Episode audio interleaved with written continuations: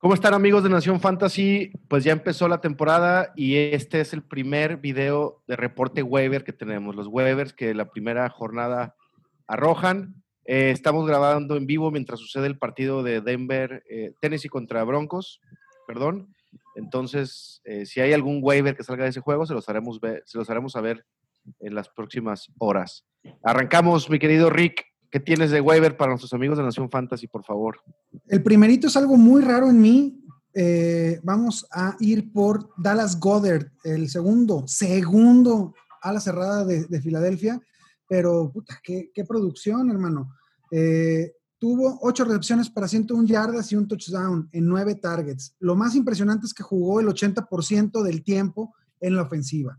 Creo que este, mientras no haya más armas en Filadelfia, Dallas Goddard es el receptor número uno. Es el, ala cerrada, pero, pero Goddard está ahí afuera. Muy bien. Guga, ¿qué nos tienes por acá? Pues mira, la semana pasada en el podcast, cuando estábamos haciendo el análisis del partido de Falcons contra Seattle, eh, el último jugador que platicamos fue el señor Russell Gage. Bueno, por lo menos yo lo dije, que eh, había, era un jugador que había que tener en la mira, derivado de la gran cantidad de yardas a las cuales Matt Ryan nos tenía acostumbrados. Pues bueno, pues no, no me dejó abajo, tuvo 12 targets, 9 recepciones eh, para 114 yardas. Lo único que le faltó fue ahí un touchdown, pero la verdad, si alguien lo tenía en su flex, no le dolió para nada. Esos puntitos quedaron a toda madre. La siguiente semana van contra los Cowboys, que aceptaron 269 yardas por aire.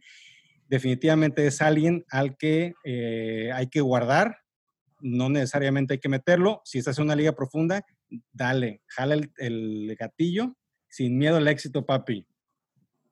Muy bien, Gustavo presumiendo que, tiró ahí una buena proyección. No, se la pudo aguantar. Muy bien, Gustavo. Venga, mi Rick, ¿qué más tienes por acá? Malcolm Brown, creo que esta es la, obvia de la semana. Eh, Los Ángeles demostraron que su corredor es el veteranazo, este, Malcolm Brown. Eh, vaya, se vio muy bien. Cam Akers tuvo solo algunos flashazos, pero, pero durante varios partidos, los próximos tres, cuatro partidos, eh, el, backfield es de, de Brown. Eh, en todas las ligas, de 10 de, de, equipos para arriba, tiene que estar rosteriado. Ahorita no está más que en el 90, poquito, digo, está, disponible el 90% de las ligas, así que a por él. Anoten eso en el pizarrín. Las próximas tres jornadas, Malcolm Brown será el número uno de, de, Rams fácil. De Rams. Si no es que más. Guga te va.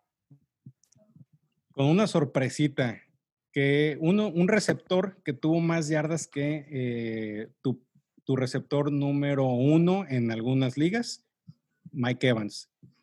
El waiver de esta semana se llama Scotty Miller, receptor abierto de los Bucaneros de Tampa Bay. El señor tuvo seis targets, cinco recepciones para 73 yardas. Una de esas recepciones fue para 37 yardas. Godwin y Evans se van a estar llevando las coberturas complicadas, lo que va a abrirle el espacio a Miller para que entre en el slot en la parte del medio campo donde a Brady le encanta lanzar. Saludos al señor Edelman. Mientras Evans siga batallando con sus lesiones, va a haber espacio para Scotty Miller. Si no lo necesitas ahorita, es rosteriable, está disponible en el 96.3% de las ligas. Es mejor tenerlo y no necesitarlo que necesitarlo y no tenerlo el día de mañana. Vete por él ya, ahorita, ya. Espérame, cabrón, deja que se acabe esta madre y ya voy. Me asustaste. Venga, mi Rick, ¿qué otro tienes por ahí? Ah, el super sexy bigote de Garner Minshew. Ah, pues es que estabas hablando de mí, cabrón. Pues das de cuenta, Me asusté, me asusté, dije, no, no me agarren en Weber, por favor. De tu tocayo, este, mi Paco.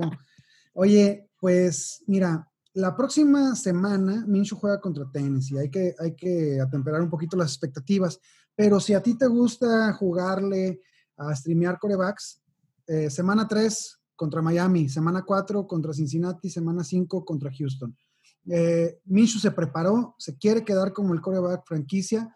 El problema acá va a ser el volumen, ¿no? Solo, solamente tuvieron 50 jugadas ofensivas, pero pues una eficiencia tremenda. Tres touchdowns, tiene muchas armas por aire. Este, Minshew me gusta. Muy bien. Dispara, Gustavo. Échanos otro waiver. Niheim Heinz. o Nahim Hines, la verdad no tengo ni la menor idea de cómo se diga el nombre de ese güey, disponible en 65.8% de ligas, es el waiver más calientito de la semana. Se lesionó Mac en el partido del domingo, dejando a Taylor como el número uno y a Hines como el dos. Lo interesante fue que Hines tuvo, aparte de acarreos, tuvo yardas por aire, que tuvo 45 yardas y tuvo un, un touchdown por tierra y un touchdown por aire. Taylor no tuvo ninguno.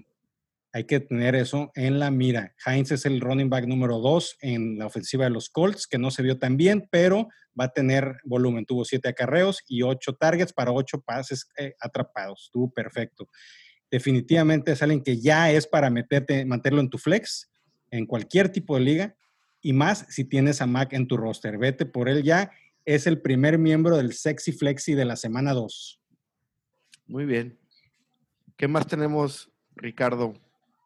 Me duele decirlo, pero Joshua Kelly de Los Ángeles Chargers, eh, por ahí si, si buscan en nuestros podcasts, llegué incluso a decir que era malo el cabrón.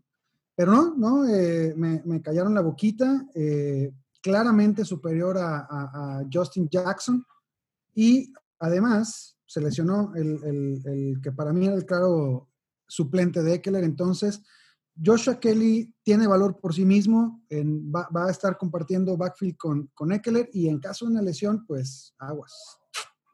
Que Eckler se, ve que puede fallar en cualquier momento, ¿eh? entonces toma mucho más valor. Es mejor tenerlo y no necesitarlo. Muy bien. ¿Tenemos otro?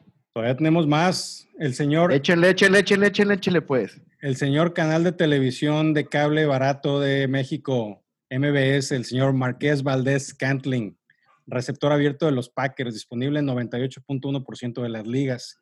Comentario que hizo Rogers en la pretemporada o en los campamentos de entrenamiento, me, se me hizo muy curioso que dijo que eh, Valdés era el receptor abierto de los Packers que más le había sorprendido dentro de los campamentos. Y pues la verdad es que no falló, tuvo seis targets, cuatro recepciones, 96 yardas y un touchdown no había un claro número dos en, Packers. Yo creo que ya lo hay. Y con la planadora que se mostró los Packers eh, contra una defensa dura de los vikingos que pareció que no le hizo nada, definitivamente es alguien que tiene que estar en rosters, muy probablemente está en tu flex. Y hay que darle, la siguiente semana va contra los Lions, que no pudieron parar la cochinada de los Bears. Entonces imagínate lo que les va a hacer los Packers. Ay, ¿cuál cochinada? Ni que su core fuera Trubisky, güey. Muy bien, mi Rick. Pues otro ala cerrada. Eh, si tú, paisano, estabas esperando que el romance con Gronkowski este, volviera a sacar chispas entre, este, con, Brady, pues no.